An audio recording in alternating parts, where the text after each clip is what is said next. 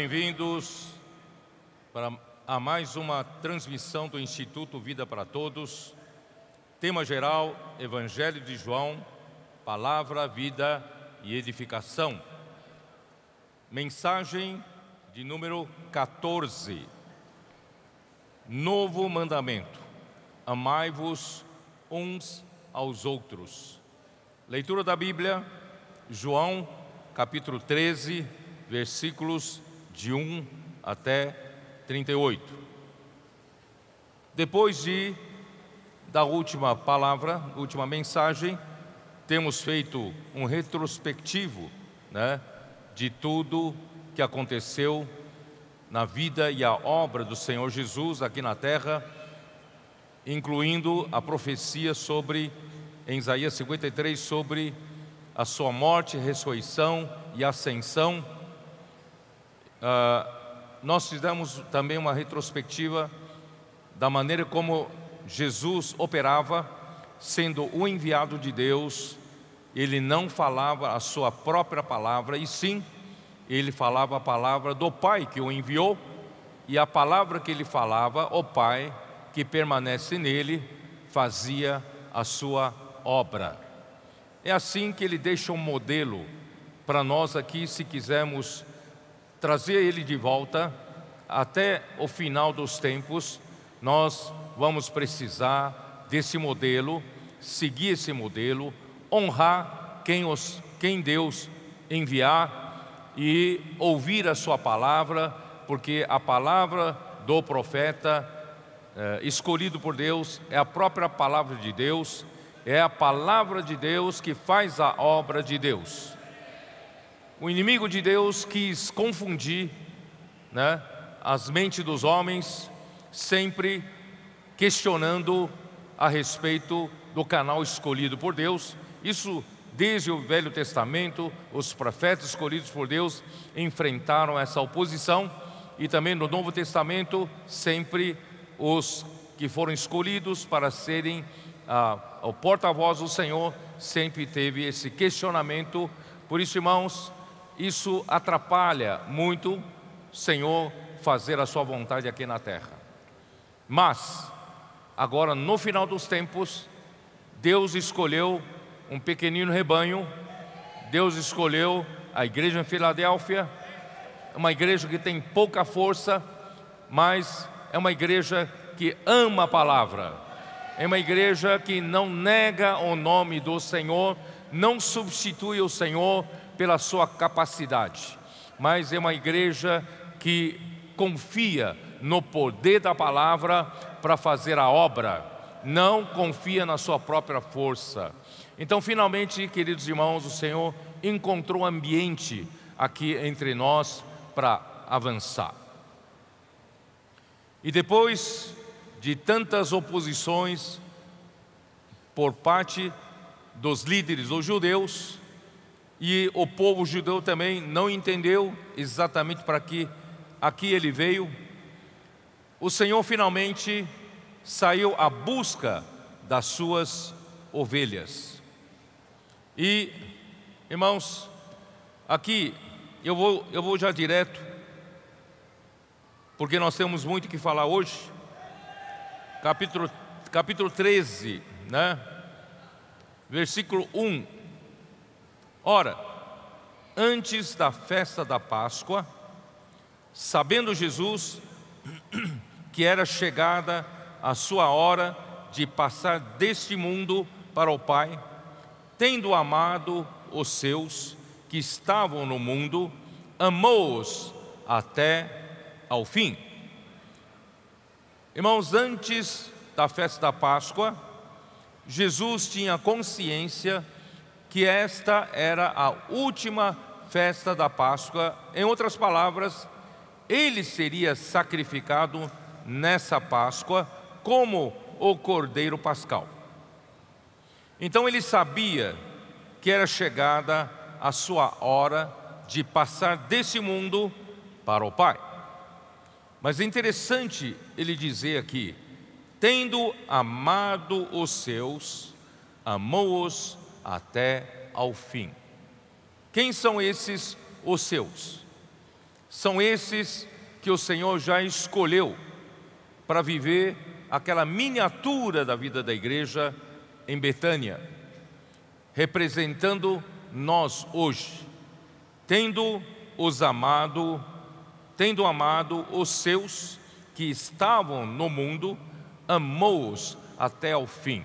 Irmãos, que, que palavra, não é? Que palavra de, de, de carinho, de amor, né? Ele, eh, ele, ele que sofreu tantas oposições, tantas perseguições, mas finalmente, um pouquinho antes dele ir para a cruz, ele encontrou a sua igreja e ele os amou. Se ele os amou, ele vai amar até o fim. Você faz parte desses?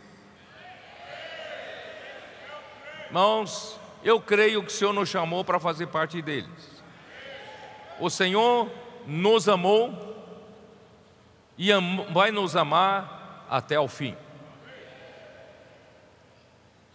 João, capítulo 13, finaliza uma sessão, a primeira sessão do Evangelho de João.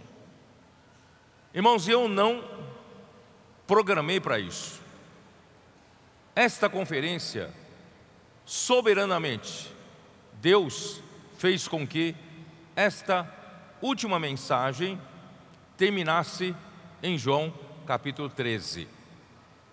Porque os 13 primeiros capítulos do Evangelho de João fazem parte de uma sessão, de um bloco.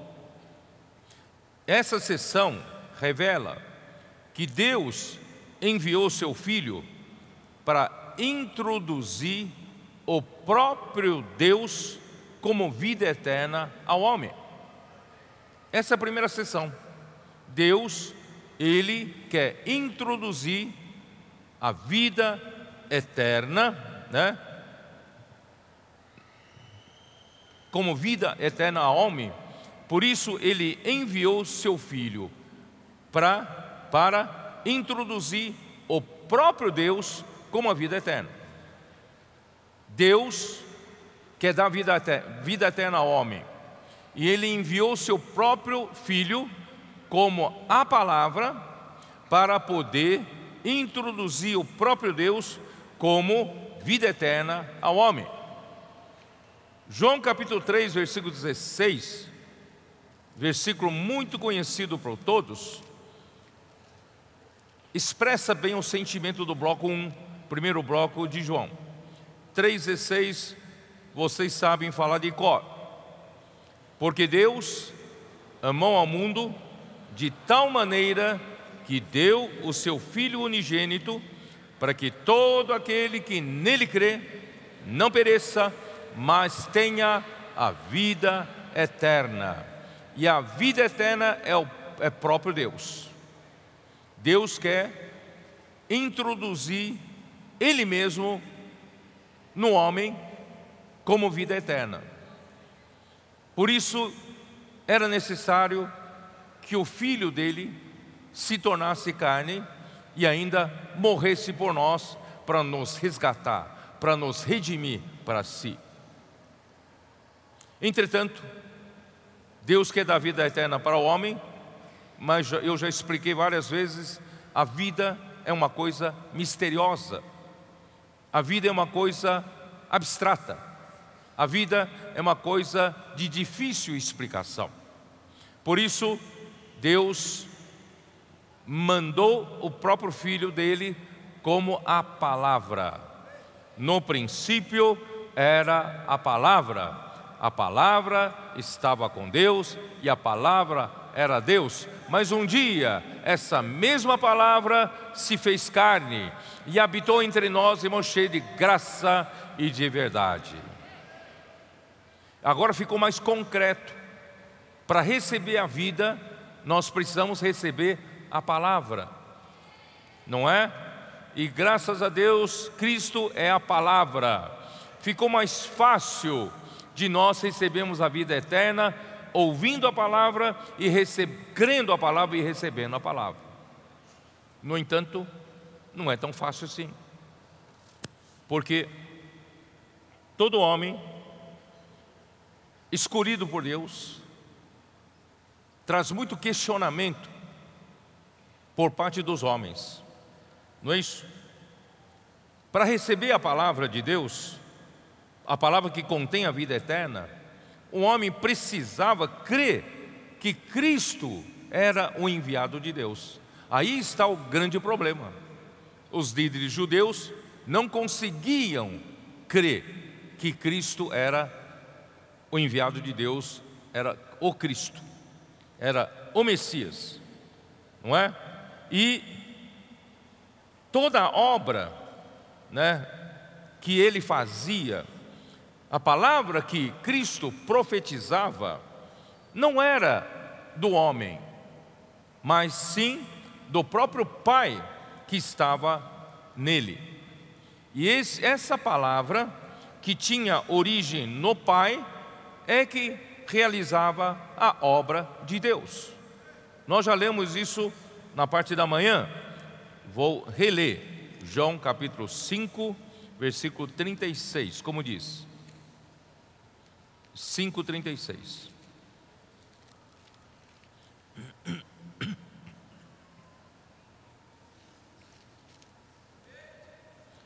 Mas eu tenho maior testemunho do que o de João, porque as obras que o Pai me confiou para que eu as realizasse, essas que eu faço, testemunham a meu respeito de que o Pai me enviou capítulo 6, versículo 29. Respondeu-lhe Jesus: A obra de Deus é esta, que creiais naquele que por ele foi enviado. Isto é, como a obra de Deus é realizada? Crendo naquele que por Deus foi enviado. Creia na palavra do enviado, creia na palavra do profeta, creia na palavra profética. João 14, versículo 10. Perdão. João 14, versículo 10. Isso. Não crês que eu estou no Pai e que o Pai está em mim? As palavras que vos digo, não as digo por mim mesmo. Jesus nunca disse uma palavra dele mesmo, tá?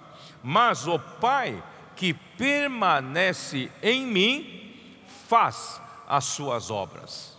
A palavra que Jesus falava, ele não falava de si, mas quem falava era o próprio Pai, eram palavras do Pai sendo falada por ele e que realizava a obra de Deus.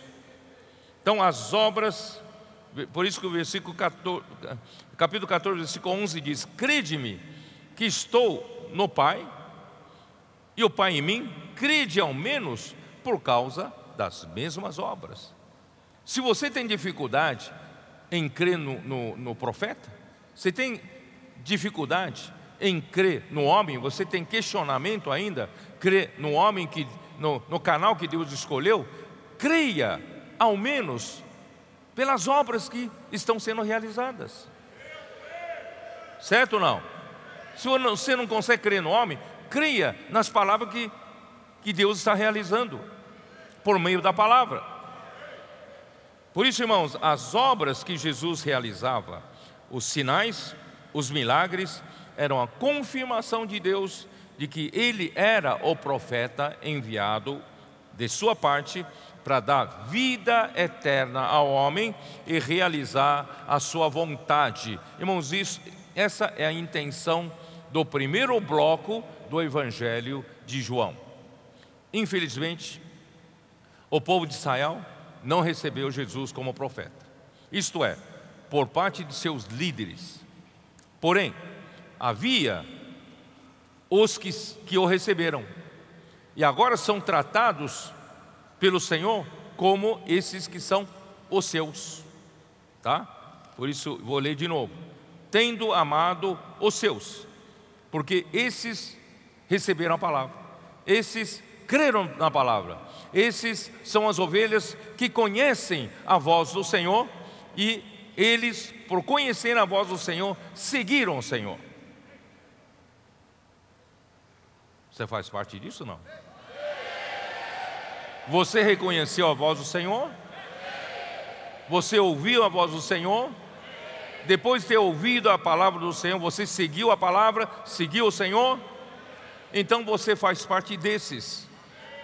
Jesus disse: tem, tem aqui está dito ah, em relação a Jesus, tendo amado os seus, você faz parte dos seus ou dos opositores? Tendo amado os seus que estavam no mundo, você ainda está no mundo, amou-os até o fim. Então Ele vai nos guardar até o fim. Agora, a segunda sessão do Evangelho de João vai a partir do capítulo 14 até o final do Evangelho de João, capítulo 21. Esse bloco, o segundo bloco, revela que após a morte e a ressurreição de Cristo, ele voltaria em forma do Espírito para quê? Para introduzir o homem em Deus. Na primeira, na primeira sessão, Cristo veio como palavra para introduzir Deus ao homem como vida eterna. E na segunda sessão, Cristo teria que morrer, ressuscitar, se tornar o Espírito para levar o homem até Deus. Por isso ele disse, né? Para quê? Para que esse homem que é introduzido em Deus fosse edificado, homem e Deus, juntamente em uma habitação mútua. Efésios 2, 22, habitação de Deus no Espírito, que é o tabernáculo de Deus está em Apocalipse 21, 3. Dê uma olhada. Esse é o resultado final da vontade de Deus. 21, Apocalipse 21, 3. Então ouvi grande voz vinda do trono dizendo: Eis o tabernáculo de Deus com os homens.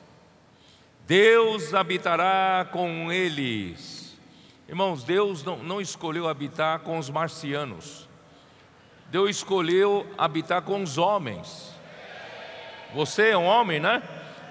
Ele, Deus habitará com, com, com os homens, eis o tabernáculo de Deus com os homens, Deus habitará com eles, eles serão povos de Deus, e Deus mesmo estará com eles. Essa última frase aqui tem uma versão muito boa que eu gosto muito, que é a versão Jerusalém, que diz assim: é, e, e, ele, referindo-se a Deus, e ele, aí vem o um nome composto de Deus, Deus com eles, e ele, Deus, né?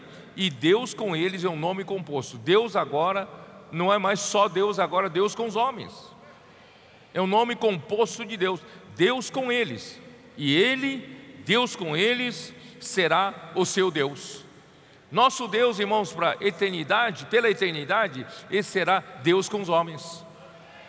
Porque não dá para separar mais, porque ele, ele, nós e ele nos tornaremos um. Assim como o Pai e o Filho são um. E nós somos introduzidos nessa unidade. Não é maravilhoso, irmãos? Essa é a segunda segunda sessão do Evangelho de João que nós vamos ver a partir da semana que vem, tá bom? Então vamos voltar para João capítulo 13. Por isso, irmãos, para finalizar a primeira sessão, Jesus precisava realizar a parte mais difícil como homem, ou seja, a sua crucificação. É a parte mais difícil. E esta era a sua última festa da Páscoa, e ele mesmo seria oferecido como o cordeiro da Páscoa. Então vamos lá, versículo 2, capítulo 13 de João. Durante a ceia, tendo já o diabo posto no coração de Judas Iscariotes, filho de Simão, que traísse a Jesus. Irmão, durante a ceia, significa que ele estava num ambiente de ceia, um ambiente de um banquete. E durante a ceia, Judas foi indicado aqui como aquele que iria trair Jesus. Aí, irmãos, esse essa traição já tinha dado sinais. Né? Eu já mencionei várias vezes, mas aqui eu vou mostrar para vocês de novo, João 6, versículo 64. João 6, 64. Contudo, há descrentes entre vós, pois Jesus sabia, desde o princípio, quais eram os que não criam e quem o havia de trair.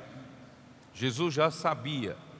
E versículo 70: Replicou-lhe Jesus: Não vos escolhi eu em número de doze? Contudo, um de vós é diabo. Aqui Jesus não poupou palavra. Um de vós é diabo. Referia-se ele a Judas, filho de Simão e Iscariotes, porque era quem estava para traí-lo, sendo um dos doze.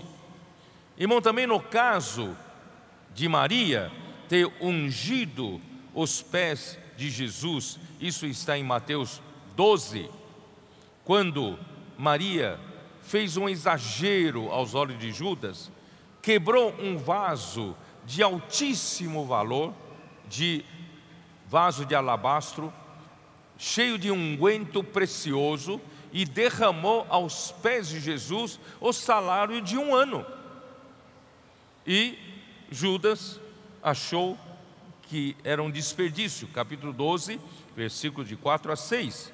Mas Judas Iscariotes, um dos discípulos, o que estava para traí-lo, disse: Por que não se vendeu esse perfume por trezentos denários e não se deu aos pobres. Isto disse ele, não porque tivesse cuidado dos pobres, mas porque era ladrão. O autor João também não poupou palavra, né? Porque era ladrão e tendo a bolsa tirava o que nela se lançava.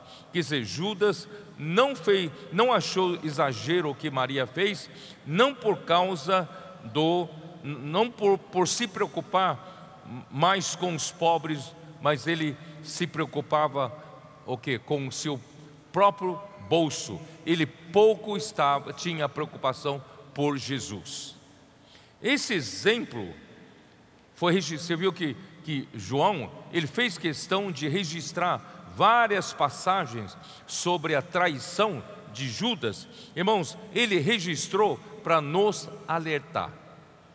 Se houver, irmãos, problema de coração em qualquer um de nós, irmãos, e, e nós, se nós não permanecemos na luz da palavra para se limpar, se um que é que tem ainda problema no coração e se, de tanta luz da palavra tem vindo para nós e não, não aproveitar para limpar o coração, irmãos, a insatisfação, ambição e interesses particulares na obra do Senhor resultarão em traição.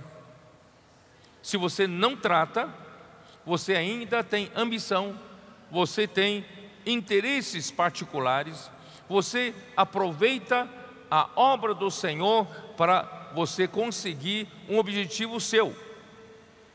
Um dia você vai virar um traidor. Por isso, irmãos, é bom a gente se limpar. Não há, não há coisa mais desonesta, mais vil do que a traição, pois ele se aproveitou da própria obra do Senhor para alcançar o seu objetivo, porque quem era ele? Alguém daria algum, algum dinheiro para ele pra, em troca de alguma coisa? Porque ele não era conhecido, mas por causa de Jesus e por causa dos sinais que Jesus fazia, e os fariseus e os principais sacerdotes queriam matar Jesus, então aproveitou e fez um pacto com ele. Irmãos, é coisa mais feia que existe. Então, quem se aproveita da obra de Deus para alcançar o seu objetivo escuso, irmãos, que é totalmente contrário ao objetivo de Deus, irmãos, esse será exposto como traidor. Versículo 3. Capítulo 13, versículo 3. Sabendo este que o Pai tudo confiara às suas mãos e que ele viera de Deus e voltava para Deus. Tá? Então, o Pai tudo confiou nas mãos de Jesus. Ele veio aqui na terra, Deus confiou totalmente nas mãos dele o que ele precisava fazer aqui na terra. Porque tudo que ele fazia, ele fazia sendo um com o Pai, nada fazia né, a parte do Pai, tudo que ele falava, ele falava da parte do Pai, e por isso, irmãos, ele era um homem de confiança de Deus. E só que agora ele veio de Deus, estaria voltando para Deus. Tá? Aproveitar para falar um pouco né, de ir e voltar, capítulo 14, né, nós, na, quem sabe na semana que vem vai ficar claro, mas assim, ali diz assim, capítulo 14, versículo 1: Não se turbe o vosso coração, credes em Deus, credes também em mim. Na casa de meu pai há muitas moradas. Aí fala em seguida: se eu não fora, quer dizer, Jesus precisava ir. Ir. O que, que é Jesus ir? É a morte do Senhor. Jesus iria através da sua morte, né? Se eu não fora, eu vou-lo teria dito, mas vou preparar-vos lugar. E quando eu for e preparar lugar, voltarei e vos receberei para mim mesmo, para que onde eu estou estejais vós também. Então eu vou, era necessário que Jesus fosse ao Pai. Ele veio do Pai e agora era o momento dele ir para o Pai, ele precisava morrer. Só que a ida para o Pai, irmãos, é para preparar lugar no Pai, para nos levar para o Pai. Então, ele foi pela morte, e Deus o ressuscitou, e na ressurreição ele veio na forma do Espírito. Ele foi e voltou. E agora que ele voltou, ele tem a capacidade, irmãos, como Espírito, de entrar em nós todo aquele que crê. E hoje, irmãos, Ele está em nós, Ele entrou em nós e Ele nos levou para o Pai. Você e eu estamos no Pai por meio do Espírito de Jesus. Assim como Jesus estava no Pai, hoje nós também estamos no Pai. Nós também estamos em Deus. Senhor Jesus. Vamos lá. Versículo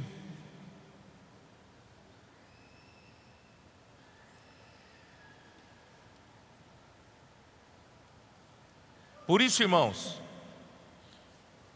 eu li na mensagem passada, Isaías 53, versículo 1, que Cristo é o braço do Senhor, revelado em Isaías 53, 1, isto é, Cristo é o que executa a vontade de Deus.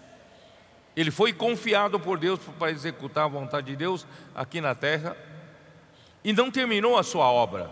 Ele hoje gerou a sua igreja e ele dá continuidade desse da execução da vontade de Deus, agora está com a igreja. Só que ele não nos deixou sozinho. Ele está conosco tá? ele vai continuar executando a vontade do Pai através de nós. E capítulo 5 de João, versículo 22, diz o seguinte: Eu e o, e, eh, e o Pai a ninguém julga, mas ao Filho confiou todo o julgamento, a fim de que todos honrem o Filho, do modo porque honram o Pai. Quem não honra o Filho, não honra o Pai que o enviou. Então, irmãos, se Deus confiou to, tudo a Jesus na execução da vontade de Deus, irmãos, ele porque ele ele tem ele tem essa responsabilidade. Se ele tem essa responsabilidade, irmãos, quem não honra ele, não honra o Pai. Por isso, irmãos, devemos honrar né, o Filho para honrar o Pai que o enviou. Tá bom? Então, uh, capítulo 3 de João, versículo 31, diz o seguinte: Quem vem das alturas certamente está acima de todos. Quem vem da terra é terreno e quem e fala da terra, quem veio do céu está acima de todos. Porque Jesus veio aqui na terra, ele falava palavras tão excelentes que Nicodemos dizia para ele: "Mas eu sou mais velho que você, mais experiente, mais maduro, mas eu não consigo fazer essas coisas que você faz. Por quê? Porque Deus, Jesus veio lá de cima.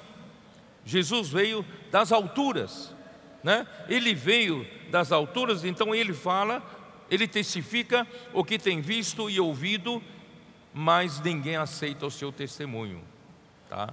E João capítulo 8, versículo 23 diz 8, 23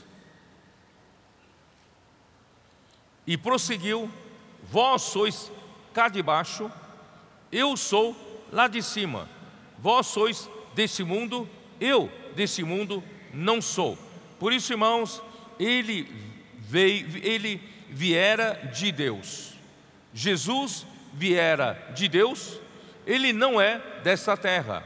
Ele é o verbo que se fez carne. Por isso, irmãos, ele veio lá de cima, ele fala do que ele viu lá em cima, por isso ele fala diferente. A palavra dele, irmãos, é vida eterna. E depois de realizar a sua obra na terra como homem, Cristo então voltará para Deus. Então, ele está terminando a sua tarefa de, da sua parte terrena da obra do Senhor que Deus lhe deu para realizar. Tá? E já estava no finalzinho. E após a sua morte, Deus o ressuscitará e o fará subir aos céus e assentar à destra de Deus. Atos 2, dê uma olhada em Atos 2, capítulo 2, versículo 32. 32, a esse Jesus, Deus ressuscitou do que todos nós somos testemunhas. Exaltado, pois, a destra de Deus, tendo recebido do Pai a promessa do Espírito Santo, derramou isto que vedes e ouvis. Porque Davi não subiu aos céus, mas ele mesmo declara: Disse o Senhor ao meu Senhor: Assenta-te à minha direita, até que eu ponha os teus inimigos por estrado dos teus pés. Esteja absolutamente certa, pois, toda a casa de Israel, de que a este Jesus que vós crucificastes, Deus o fez Senhor e Cristo. Ele veio do Pai, agora estava cumprindo toda a sua missão aqui na terra, morrendo na cruz por nós, ele voltaria para o Pai através da sua crucificação. Senhor Jesus. Então vamos continuar lá. João 13. João 13, versículo 4. No meio da ceia, no meio do banquete, levantou-se da ceia, tirou a vestimenta de cima e, tomando uma toalha, cingiu-se com ela. Irmão, Jesus, no seu último banquete, na sua última ceia com os discípulos, certamente, irmãos, era em um ambiente muito solene. Todos eles estavam sabendo que era já estava próxima a morte do Senhor Jesus. E Jesus certamente era o convidado, o homem mais ilustre daquele banquete, certo ou não? Ele era o protagonista daquele banquete. Mas Jesus fez uma coisa surpreendente. Ele deveria ser o mais honrado daquela ceia, daquele banquete, mas Jesus, de repente, ele se levantou, ele tirou a vestimenta de cima, tomando uma toalha e cingiu-se com ela. Sabe quem que faz isso? Um, um, um nobre, um anfitrião, né? um protagonista, né? o principal ilustre do convidado do banquete. Irmãos, estaria certamente muito bem vestido e muito bem servido. Mas Jesus, antes de partir, ele queria dar uma lição, ele queria deixar um exemplo para nós. Então, o que, que ele fez? Ele se levantou, tirou a, a, a vestimenta de cima, pegou uma toalha e cingiu. Quem que cinge com uma toalha? Quem que cinge com uma toalha? É um serviçal. Não é? Jesus, que era o convidado mais ilustre daquela, daquele banquete, ele tirou a roupa de cima, né, a, a, a vestimenta de cima, pegou uma, uma toalha e cingiu, ele se fez de servo. E pegou, ele, né, ele se, estava se fazendo do, no papel de um serviçal. Depois deitou água na bacia e passou a lavar os pés aos discípulos e a enxugar-lhes com a toalha com que estava cingido. Era uma surpresa. Passou a lavar os pés dos discípulos e enxugar com a toalha que ele, ele pôs na cinta. É totalmente um servo, um serviçal. Irmãos, ele foi lavando os pés e os discípulos certamente ficaram surpresos. Aí, quando se aproximou de Simão Pedro, ele é sempre mais escandaloso, né? Quando chegou perto de Simão Pedro, e esse lhe disse: Senhor, tu me lavas os pés a mim? Respondeu-lhe Jesus: O que faço não o sabes agora, compreendê-lo-ás depois. Disse Pedro: Nunca me lavarás nunca me lavará os pés. Aí respondeu-lhe Jesus: Se eu não te lavar, não tens parte comigo. Então Pedro lhe pediu: Senhor, não somente os pés, mas também as mãos e a cabeça. Sempre escandaloso.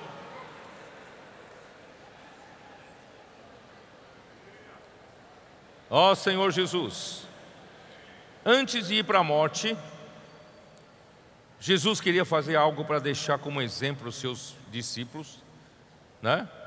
E passou a lavar os pés dos discípulos. Numa ceia, certamente Jesus seria o personagem principal, né? Mais ilustre, pois todos sabiam que ele seria morto. Mas para surpresa de todos, ele se levanta, tomando a iniciativa tira a roupa de cima para rebaixar-se na posição, né, da posição de um convidado de honra para a posição de um serviçal. Ao passo que todos, irmãos, todos os homens, numa situação normal, procuravam posição de maior honra, é ou não é? Aqueles que puderem sentar em lugares principais, teriam mais honra. No caso aqui, é mais perto de Jesus. Quanto mais perto de Jesus, maior honra tem. Então todos querem buscar ter maior honra, mas Jesus caminhou no sentido contrário. Em vez de ele buscar maior honra, ele passou a o quê? Passou a servir, lavar os pés dos discípulos. Né? Então, irmãos, uh, por isso, irmãos, Pedro, quando ele viu aquela situação, e ele que foi, né, meio, muito escandaloso, mas ele percebeu e serviu-lhe de lição. Tanto que serviu-lhe que na sua epístola ele fala um pouco disso, não fala? 1 Pedro, capítulo 5, versículo 5, como diz? 1 Pedro 5, versículo 5: Rogo igualmente aos jovens, sede submissos aos que são mais velhos. Irmãos, eu aproveito para dizer, estamos né, incentivando muito os jovens a serem incluídos na obra do Senhor. Os nossos adolescentes, como tropas, e os nossos jovens, como capitães de tropas, vocês estão sendo muito úteis na mão do Senhor, mas ainda quero que vocês sejam mais úteis, aprendam né, a fazer, a fazer a obra do Senhor né, para vocês terem mais maturidade.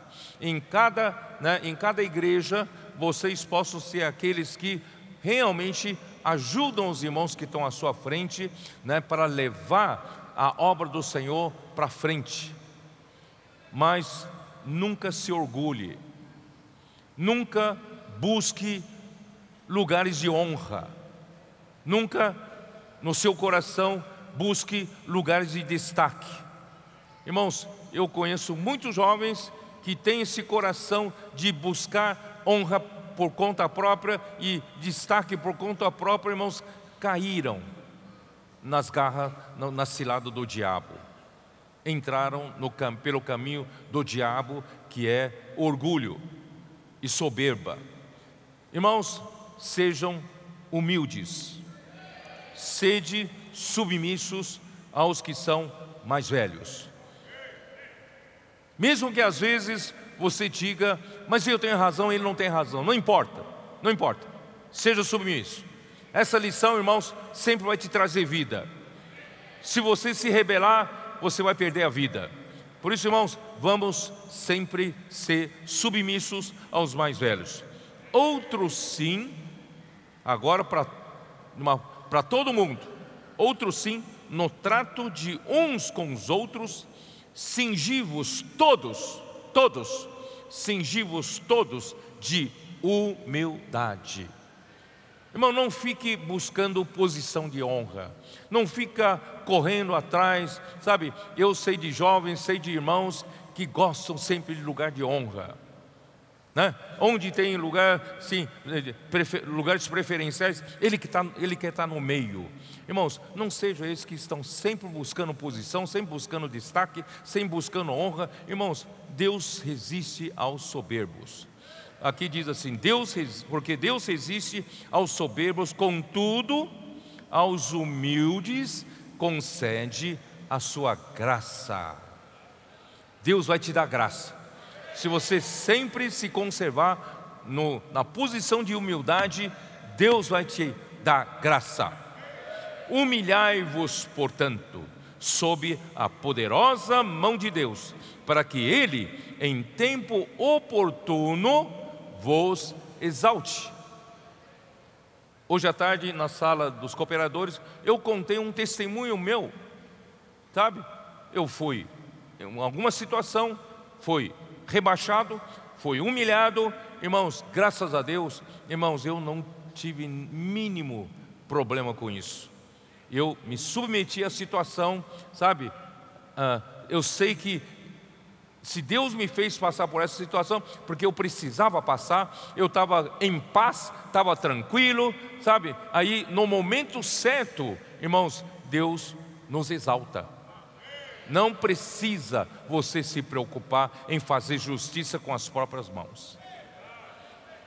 Vou ler de novo: Humilhai-vos, portanto, sob a poderosa mão de Deus, para que Ele, em tempo oportuno, vos exalte, lançando sobre Ele toda a vossa ansiedade, porque Ele tem cuidado de vós. Sede sóbrios e vigilantes. Não deixe inimigo entrar pelo orgulho. Não deixe inimigo entrar em você pela ambição. Não deixe que ele provoque você para você ser um traidor no futuro. Né? O diabo, vosso adversário, anda em derredor como um leão que ruge, procurando alguém para devorar. Não vamos lhe dar comida. A humildade faz com que ele morra de fome. Amém? Vamos lá. A cena impactou demais a Pedro, que disse: Senhor, tu me lavas a mim, os pés a mim? Respondeu-lhe Jesus: O que faço não sabes agora, compreendê-lo-á depois. Disse-lhe Pedro: Nunca me lavará os pés. Jesus disse: Se eu não te lavar, não tens parte comigo. Então pedi, pediu Pedro: Senhor, não somente os pés, mas também as mãos e a cabeça. E aí Jesus disse no versículo 10: Declarou-lhe Jesus: Quem já se banhou não necessita de lavar senão os pés. Quanto a mais, está todo limpo. Ora, vós estáis limpos, mas não todos.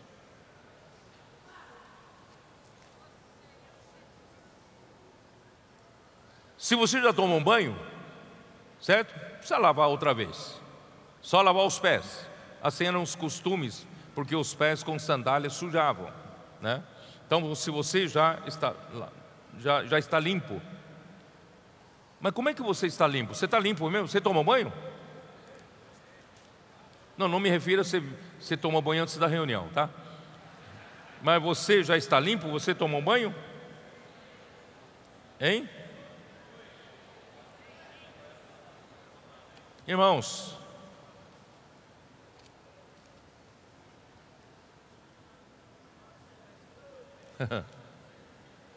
Vocês sabem como, se, como, como fica limpo? João capítulo 15, versículo 3. Lembre-se que João 15, João 15, o traidor já não estava mais aí. Estavam os onze, tá?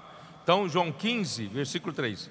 Vós já estáis limpos pela palavra que vos tenho falado.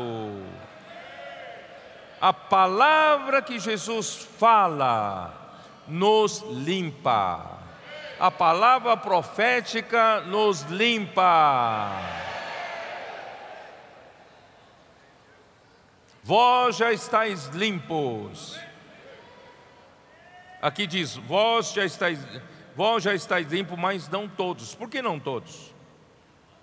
Versículo 11 diz: Pois ele sabia quem era o traidor. Foi por isso que ele disse: Nem todos estáis limpos. Por isso, irmãos, é bom a gente estar limpo. Por que Judas não estava limpo? Judas não tinha apreço pela palavra de Jesus. Ele estava todo o tempo sujo. Ele está pensando em outras coisas, na sua avareza, roubar dinheiro, não é isso? Ele não estava nem aí com as palavras do Senhor. E nós? Você está limpo? Efésios 5. Efésios 5, versículo 25. Maridos, Amai vossa mulher, como também Cristo amou a igreja. É isso, né?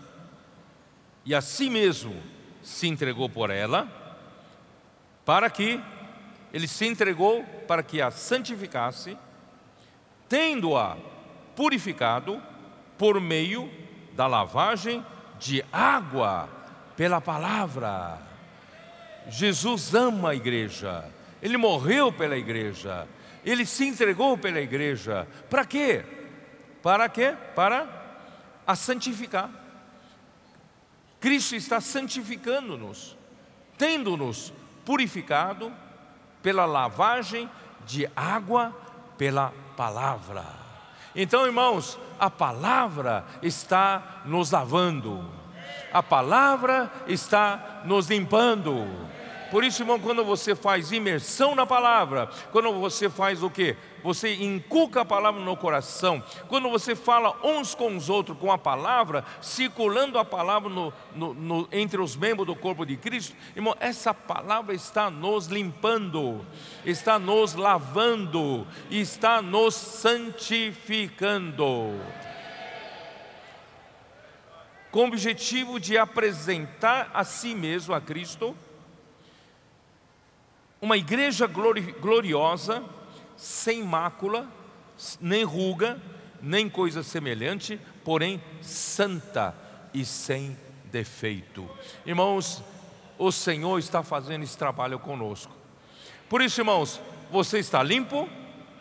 Se você é um que ama a palavra do Senhor, se você é aquele que, que faz a imersão na palavra, acredita que a palavra pode limpar você, pode lavar você, pode trazer a realidade de Cristo em você, irmãos, você está sendo limpo o tempo todo.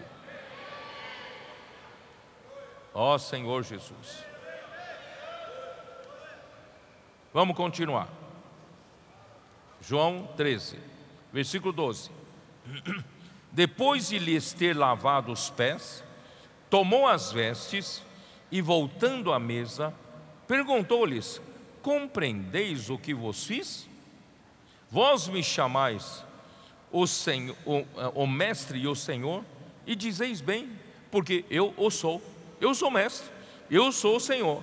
Ora, se eu, sendo o senhor e o mestre, vos lavei os pés, também vós deveis lavar os pés uns dos outros. Se Jesus se rebaixou, se curvou, se humilhou para lavar, lavar os pés dos discípulos, que ele, mas ele é o mestre, ele é o Senhor, e nós? Qual seria a nossa atitude? Claro, é um exemplo, de uma certa forma, um exemplo impactante. E nós também devemos, irmão, fazer a mesma coisa. Lavar os pés uns dos outros. Você se humilharia e lavaria os pés dos seus irmãos? Ó Senhor Jesus.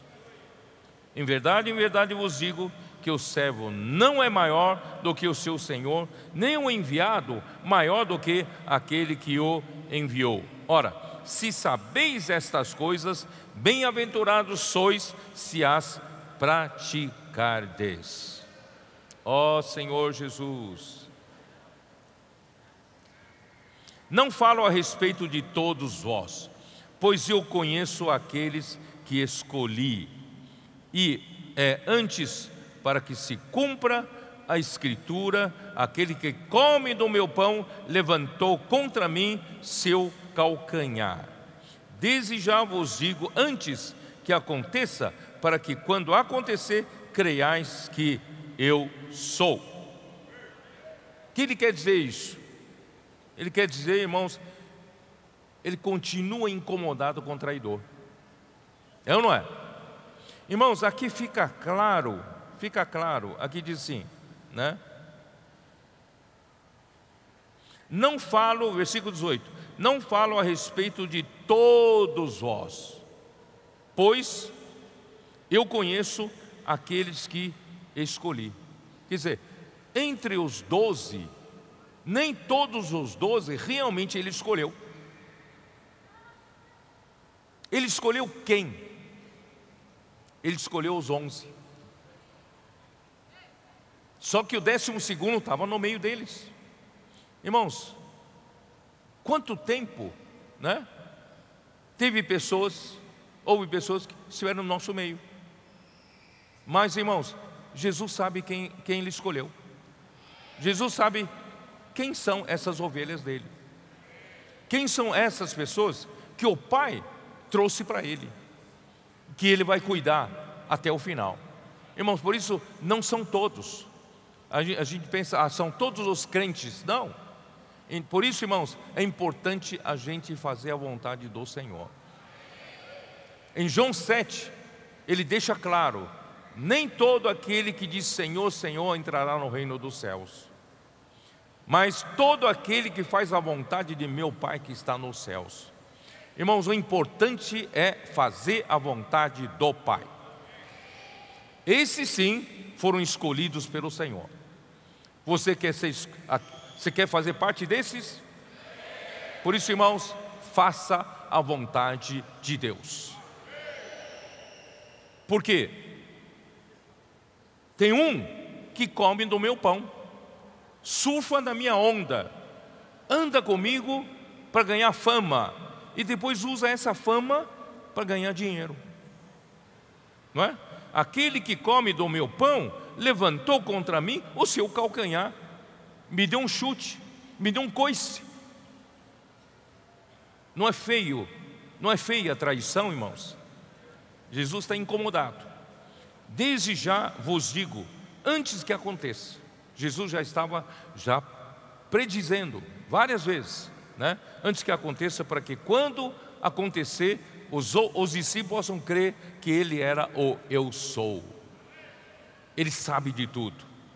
Ele é própria, o próprio verdadeiro. Ele é a própria existência, né? Ó Senhor Jesus. Em verdade, em verdade vos digo: quem recebe aquele que eu enviar, a mim me recebe, e quem me recebe, recebe aquele que me enviou. Irmãos, quando você vai para a rua, posso orar por você? Todo aquele que receber você, estará recebendo o próprio Senhor, não é? Quem recebe aquele que eu enviar, a mim me recebe. E quem me recebe, recebe aquele que me enviou. Quiser, quem recebe você, recebe o Senhor. E quem recebe o Senhor, recebe o próprio Deus. Olha só como nós somos importantes. Um comportou na rua, pregando o Evangelho do Reino. Um adolescente na rua, posso orar por você. Ó oh, Senhor Jesus, nós somos aqueles que foram enviados pelo Senhor. Estamos fazendo essas coisas em nome do Senhor. Quem nos recebe, recebe o Senhor e recebe o próprio Deus. Amém.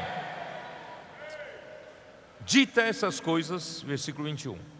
Angustiou-se Jesus em espírito e afirmou: Em verdade, em verdade vos digo que um dentre vós me trairá. Irmãos, vocês percebem que isso magoa o coração de Jesus. Jesus estava com isso incomodado, não estava? A todo o tempo ele volta e fala sobre isso. Né? Então os discípulos olharam uns para os outros, sem saber quem ele se referia. Né?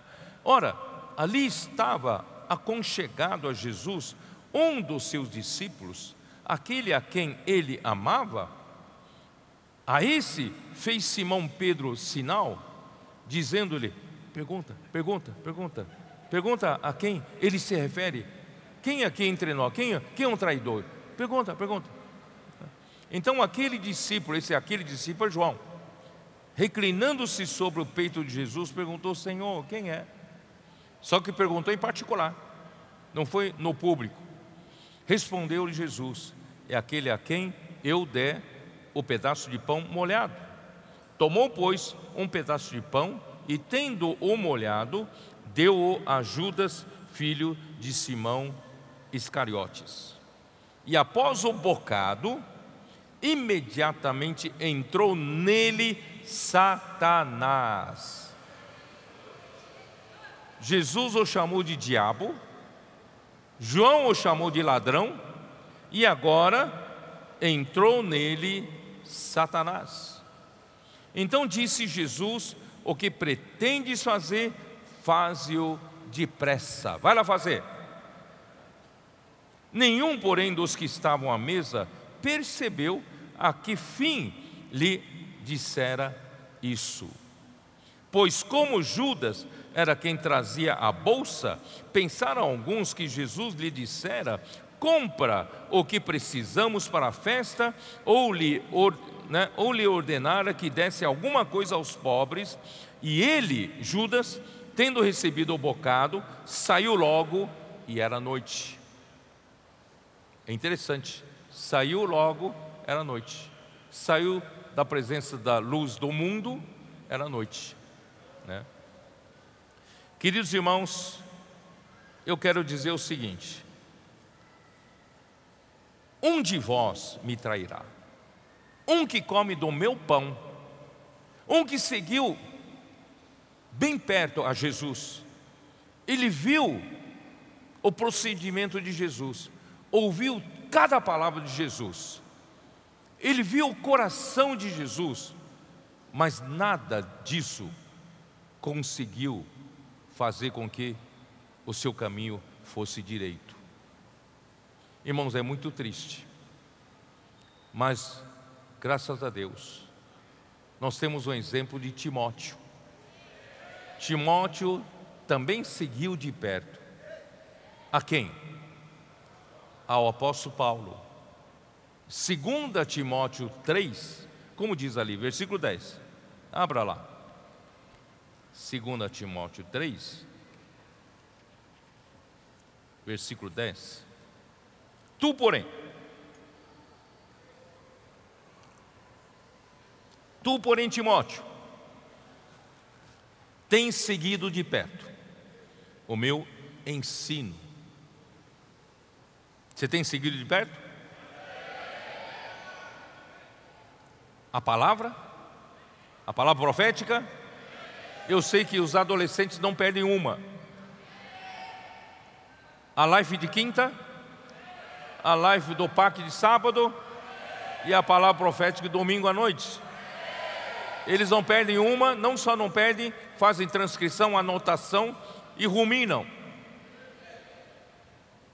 Eu não sei se os adultos fazem isso. Às vezes na live de quinta, irmãos, a gente vê que tem 300 pontos ligados. Nós somos muitos, só 300. Nem todos estão seguindo de perto, mas eu tenho certeza que os adolescentes estão. Vamos seguir de perto? Vamos ficar bem de pertinho. A não ser que você realmente esteja trabalhando ou fazendo outra coisa, não, realmente não pode, paciência, mas depois pega e ouça, né? Assista de novo. Mas, irmãos, vamos seguir de perto, como Timóteo seguiu de perto cada palavra de Paulo. Mas ele não só seguia de perto o ensino, ele também seguiu de perto o procedimento de Paulo. Como Paulo procedia em cada situação diferente. Numa bonança, numa, numa aflição, numa situação de conflito, como Paulo procedia. Timóteo acompanhou. Qual era o propósito do coração de Paulo? Qual o propósito? Ele não tinha ambição, ele não tinha né, luta pela posição, ou ele não buscava fama e nem popularidade. Timóteo sabia muito bem que o propósito do coração de Paulo era absolutamente puro. Ele conhecia fé de Paulo. Mesmo às vezes a situação estava preta, difícil, né? muito, muito, uh, muitos problemas. Uh, parecia que, que a, parece que aquela igreja vai sucumbir nessa situação, mas Paulo tinha fé. Paulo confiava que Deus pode fazer alguma coisa. E ele conhecia a longanimidade de Paulo, a paciência, esperando a infantilidade, né, os, os, os, as pessoas possam crescer, amadurecer. Né? Ele conhecia o amor que Paulo tinha, ele conhecia a perseverança que Paulo tinha, ele conhecia todas as perseguições e também conhecia os sofrimentos. Irmãos, todos os doze apóstolos, doze discípulos do Senhor acompanharam Jesus assim de perto. Só que um não se aproveitou disso. Ele traiu a Jesus. Irmãos, é isso que magoa, magoava o coração de Jesus. Magoava. Esse que come do meu pão, diz ele, né? Voltou-se, né? Contra mim o seu calcanhar. Me deu um coice, tá? Ó Senhor Jesus. Por isso, irmãos, nesse semestre, vamos seguir de perto o Senhor? Muitos irmãos já fizeram sua programação de conferências. Vamos correr atrás da palavra. Se possível, irmãos, esteja em todas as lives, esteja em toda a palavra né, profética, para você seguir de perto. Faça como os adolescentes, né, anote, faça imersão, faça transcrição e você vai ver o benefício que tem. Por isso, irmãos, é interessante, vamos voltar para lá, em João 13. É muito interessante, irmãos, que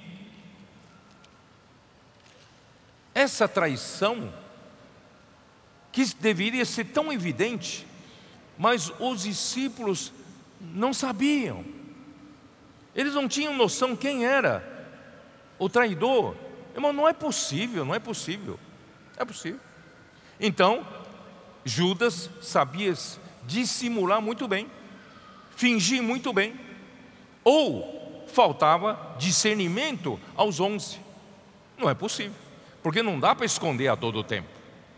Por exemplo, Maria quebrou o vaso de alabastro, Judas foi aquele que diz: que desperdício. Quer dizer, deveria, os discípulos deveriam ter um pouco de discernimento, mas infelizmente não tiveram. Né?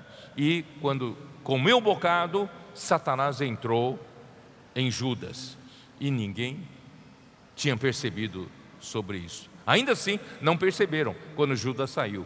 Por isso, irmãos, às vezes nós precisamos ter um pouco, irmãos, nós precisamos ser simples como a pomba, mas não precisamos ser prudentes como a serpente. Precisa ter um pouco, um pouco de percepção. Né? Às vezes não pode ser, não pode ser bobão assim não. A gente não pode ser tão, tão, tão ingênuo também nas coisas espirituais. Precisamos, irmãos, ter discernimento. Opa, tem alguma coisa errada ali, né? Eu preciso discernir, por quê? Porque a hora que acontecer, a hora que aquilo vier à tona, pode prejudicar muita gente. Então eu preciso ter discernimento, irmão, precisa de, falta de discernimento. E ali diz, versículo onde eu estou, em versículo 29, né? É isso? Pois Judas era que trazia bolsa, eu já li isso, né? 29 e 30. Agora 31. Irmãos, agora sim, Jesus finalmente chegou ao que ele queria falar. Por que Jesus lavou os pés dos discípulos? Ele deu um exemplo de humildade. Deu exemplo, irmãos, de a gente se humilhar. Mas essa, esse exemplo de humildade, irmãos, ainda em si mesmo não tem muito significado. O propósito principal vai vir agora, que é amar-nos uns aos outros. Irmãos, perceberam? Irmãos, se a gente, se, se o Senhor parasse apenas em lavar os pés, Irmãos, vai ficar como infelizmente hoje na religião se pratica lava-pés, lava-pés, lava-pés, lava-pés, mas se esquece de que o lava-pés veio em seguida, veio o que? Veio o Senhor falar do novo mandamento. Então, lava-pés não é para se tornar um ritual. O lava-pés é para a gente se humilhar, para a gente poder amar-nos uns aos outros. sei se os irmãos perceberam, né? Então, irmãos, versículo 31. Quando Judas saiu, Jesus disse o que? Agora foi glorificado o Filho do Homem, e Deus foi glorificado nele. Se Deus foi glorificado nele, também Deus o glorificará nele mesmo, e glorificá-lo-á imediatamente. O que, que, é isso? Você entendeu alguma coisa? Quando o traidor foi indicado e o traidor foi apartado, o Filho do Homem foi glorificado e Deus também foi glorificado em Cristo. E se Deus foi glorificado em Cristo, Deus também glorificará Cristo em Deus mesmo. Isso irá acontecer muito breve, que é na sua morte e ressurreição. Não sei se vocês entenderam. Eu vou, vou falar de novo, tá? Quando Judas saiu, filho do, o filho do homem foi glorificado. E Deus foi glorificado com ele. E se Deus foi glorificado com Cristo, Deus também vai glorificar Cristo. Em, em Deus mesmo. E isso vai acontecer muito breve, porque ele diz imediatamente, não é isso? Esse imediatamente significa o quê? Logo, logo vai acontecer. Esse logo, logo é quando? Na sua morte e ressurreição. Deus vai glorificar a Cristo, tá? Aí em seguida ele fala: Filhinhos, ainda por um pouco estou convosco, buscar-me-eis, e o que eu disse aos judeus, também agora vos digo a vós outros, para onde eu vou, vós não podeis ir. Irmãos, é muito interessante Jesus usar essa palavra filhinhos, que depois João, na sua epístola, na sua, sua epístola ele usa muito, né? Filhinhos. Irmãos, Jesus usou filhinhos. Tecnion, que é criancinha. Irmãos, é uma palavra muito carinhosa quando o traidor sai. Agora, irmãos, ele usa uma palavra carinhosa para com os onze. Filhinhos, o Senhor está, depois que o traidor sai, o Senhor quer nos chamar de filhinhos.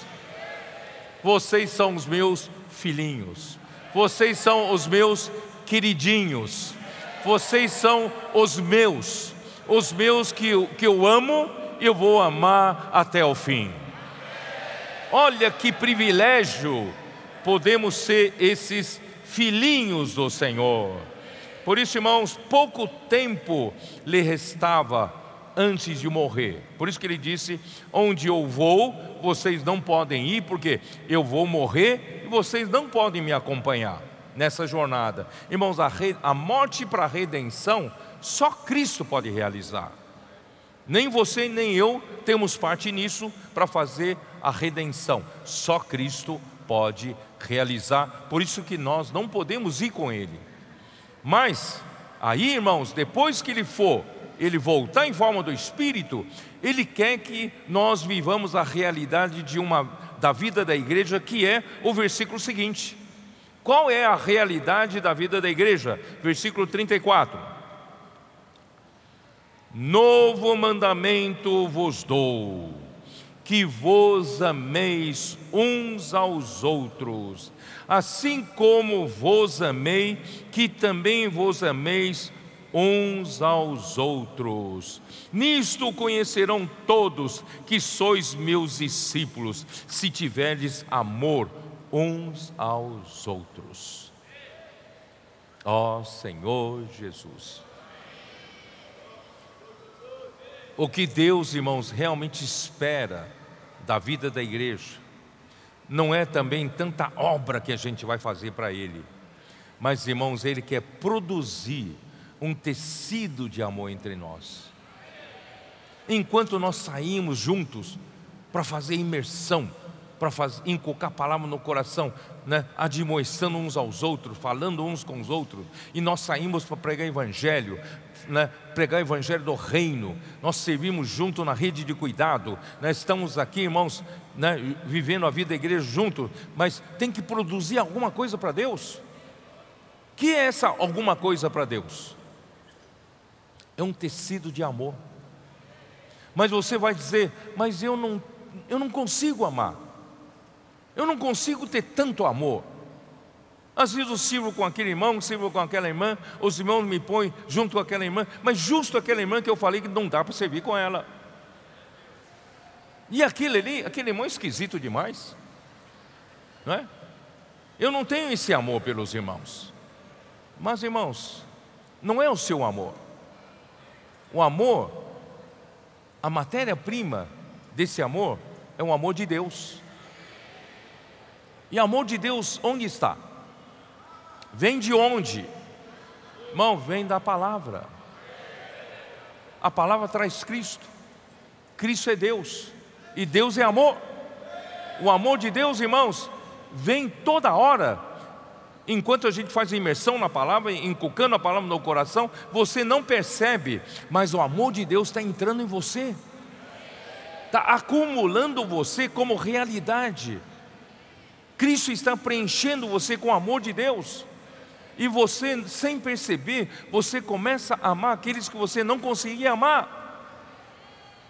Você tem essa experiência ou não? Ó oh, Senhor Jesus. Se nós não formos para essa direção, irmão, nós estamos trabalhando em vão. Temos que ir para essa direção, inculcando a palavra, imersão na palavra, não é? Cheios da palavra do Senhor, irmão, tem que, temos que estar recebendo o amor de Deus, como a urdidura, o fio que vem de Deus, é o amor de Deus como urdidura. Esse fio que é o amor de Deus como urdidura, nos dá, fornece, sabe, o amor fraternal. É, esse amor de Deus nos enche tanto do amor de Deus dentro de nós, nos faz ter amor fraternal entre nós. E nós, irmãos, nós passamos a ter o amor fraternal como fios horizontais, com fios transversais. Nós temos o amor de Deus vindo como urdidura e nós como trama, como o, amor fraternal como trama. Irmãos, e nós estamos entrelaçando o amor de Deus com o amor fraternal. Entrelaçando, é um fio no outro, não é isso?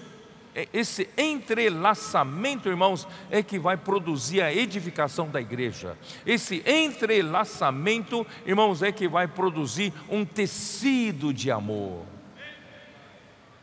O amor de Deus, irmão, tem um poder adesivo, tem um poder de cola. Você sabia disso? O, o amor de Deus tem um poder de liga. Ele consegue ligar você com outro né? Colossenses 3. Ó Senhor Jesus. Colossenses 3. Versículo 14. Ou versículo 13 fala assim: suportai-vos uns aos outros, perdoai-vos mutuamente, caso alguém tenha né, queixa contra alguém contra outrem, assim como o Senhor vos perdoa, assim também perdoai vós. Acima de tudo isso, porém, esteja o amor. O amor que é o vínculo da perfeição. Ele é o que nos vincula com perfeição. Tem uma versão judaica completa que diz assim: o amor é o que nos une com perfeição. O amor é o único elemento de liga, o elemento que nos conecta, que nos cola, irmãos, que nos une, irmãos, é o amor de Deus. Por isso, irmão, quanto mais nós recebemos pela palavra a realidade do amor de Deus em nós, irmãos, nós passamos a ficar colados com os irmãos, passamos a ficar ligados, conectados, e não só isso, entrelaçados entrelaçados. Vai chegar um momento, irmãos, essa, essa coisa vai se tornar tão real entre nós, irmãos, dali a pouco a gente não percebe, nós estamos tão ligados, tão ligados, irmãos, nós não conseguimos mais separar-nos um dos outros. Vocês creem nisso ou não? Ou eu estou falando bobagem? Senhor Jesus. João 14, João, João 13, né? João 13. Novo mandamento vos dou, né? Que ameis uns aos outros. Irmãos, esse, se tiverdes amor uns aos outros, no versículo 35, esse amor, irmão, amor ágape, é o amor de Deus. Então Deus nos dá o amor dele como matéria-prima como suprimento do nosso amor aos irmãos. Se Ele não nos supre com esse amor, não conseguiríamos amar os irmãos, mas Ele nos supre com amor. E como Ele nos supre com amor, vou repetir, é com a palavra. Por isso, irmãos, Efésios 3, versículo 17, como diz, Efésios 3. Senhor Jesus. Efésios 3. Versículo 17: E assim habite Cristo no vosso coração, pela fé, estando vós arraigados, alicerçados em amor. Quer dizer, quando você permite que Cristo passa a morar em você, passa a habitar em você, como ele consegue fazer isso? Através de você fazer imersão na palavra, você inculcar a palavra, você receber a palavra. Irmãos, conforme você permite que Cristo habite no seu coração, não só no espírito, na sua alma, irmãos, o que, que vai acontecer? O amor começa a aparecer em você como base, como alicerce. Para quê? Para a construção que Deus quer, que é a edificação da igreja. Né? Aí, quem, a fim, a fim de com, poderes compreender, junto com todos os santos, qual é a largura, o comprimento, a altura e a profundidade, aí sim, irmãos, você vai entender a verdadeira dimensão desse universo. Não o universo físico, não o universo visível, que é, é, tem a largura, tem o comprimento, tem a altura, tem a profundidade, mas aqui se refere ao universo, irmãos, de Deus, ao universo da eternidade.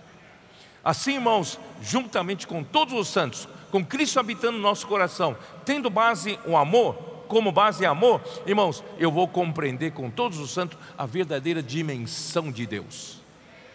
E conhecer o amor de Cristo, que excede todo entendimento. Irmão, a nossa mente não alcança, não alcança, mas Deus está infundindo esse amor dentro de nós. O amor de Cristo que excede todo entendimento, e qual o objetivo disso? Para que sejais tomados, para que sejais cheios até toda a plenitude de Deus. Deus quer encher você, encher você, encher você, Deus quer encher você. E Deus é o que? Deus é amor. Quando Deus encher você, você estará cheio de amor. Cheio de amor. E qual é a coisa mais perfeita? 1 Coríntios 13, versículo 10.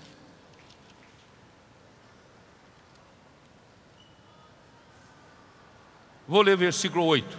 O amor jamais acaba, mas havendo profecias, desaparecerão, havendo línguas, cessarão, havendo ciência, passará, porque em parte conhecemos e em parte profetizamos. Quer dizer, tudo isso ainda, irmão, tudo que nós vivemos ainda não é na plenitude da dimensão espiritual. Tudo que nós estamos desfrutando, irmão, por mais que estamos desfrutando de uma coisa maravilhosa, ainda em parte, em parte, em parte. Vier, porém, vier o que é perfeito. Quando vier o que é perfeito, o que é o perfeito? É o amor. Irmãos, o amor é o perfeito. Então, o que é em parte será aniquilado. Irmão, acredite, quando tudo isso acabar, nós irmos para a dimensão de Deus, você vai perceber, você, eu já disse isso, é difícil explicar para você, né? na nossa dimensão, a dimensão de Deus. Você vai sentir como nunca sentiu ser tão amado. Porque quando tudo isso acabar, irmãos, nós vamos mergulhar em Deus. É como se você mergulhasse numa piscina de amor. Já pensou? Você está na piscina de amor? Você está mergulhado no amor, cheio de amor, tão abraçado, tão amado. Ó Senhor Jesus, porque você estará em Deus e Deus é amor. Vamos usar esse amor para amar uns aos outros. E nós vamos estar juntos, irmãos. Nós vamos estar inseparáveis. Não tem como você falar, eu não quero os irmãos, não gosto de irmãos. Né? Não, você vai estar inseparável. Você vai estar né? fatalmente ligado. Né? Não tem outro jeito. Ó Senhor Jesus. Irmãos, capítulo 4 de Efésios. Vou terminar aqui, tá? 4 de Efésios, versículo 15 e 16. Mas seguindo a verdade em amor, a verdade é a palavra, seguindo a verdade em amor, cresçamos em tudo naquele que é a cabeça, Cristo, de quem todo o corpo, bem ajustado e consolidado, essa palavra consolidado é coalescido, entretecido. Irmãos, aqui para frente já, é, já fala desse tecido de amor, bem ajustado e, e coalescido pelo auxílio de toda junta, segundo a justa cooperação de cada parte, todo mundo vai funcionar, né? efetua o seu próprio aumento para edificação de si mesmo em amor. Você quer estar mergulhado nesse amor? Então é melhor você se preparar desde já. Irmão, lavar os pés foi uma preparação para o ambiente de amor que Deus quer nos dar e quer para si. Por isso, irmãos, vamos cada um se despir da posição de honra para servir o outro com humildade e com sinceridade do coração? Você está disposto, em nome do amor, despir-se da sua posição de honra e se rebaixar com humildade e servir ao outro. Assim, irmãos, o ambiente entre nós será de Filipenses 2, 1 a 4 para terminar. Filipenses 2, 1 a 4. Se há, pois, alguma exortação em Cristo, alguma consolação de amor, alguma comunhão do Espírito, se há entranhados afetos em misericórdia, compaixão, empatia, completai a minha alegria de modo que penseis a mesma coisa. Irmão, nós pensamos a mesma coisa. Estamos entretecidos em um só tecido. Não faz sentido o tecido pensar diferente, não é? Completai a minha alegria de modo que penseis a mesma coisa, tenhais o mesmo amor, sejais unidos de alma, tendo o mesmo sentimento. Nada façais por partidarismo ou vanglória. Em, em King James atualizada, fala: nada fazendo por rivalidade ou por vaidade. Não somos rivais de ninguém, não. Não esteja competindo com outro irmão, não. Não faça do seu serviço uma competição com outro serviço. Não, nós não estamos entre rivais. Nós estamos no corpo de Cristo, somos membros uns dos outros, né? mas tudo fazendo por humildade, considerando cada um os outros superiores a si mesmo. Não se acha o melhor do mundo, não. Não tenha cada um em vista o que é propriamente seu, senão também cada qual o que é dos outros. Acabou. Vamos praticar isso? Vamos nos rebaixar? Vamos lavar os pés? Vamos amar uns aos outros? Pelo suprimento da palavra, pelo amor de Deus, né? nós podemos amar uns aos outros. Amém. Aleluia.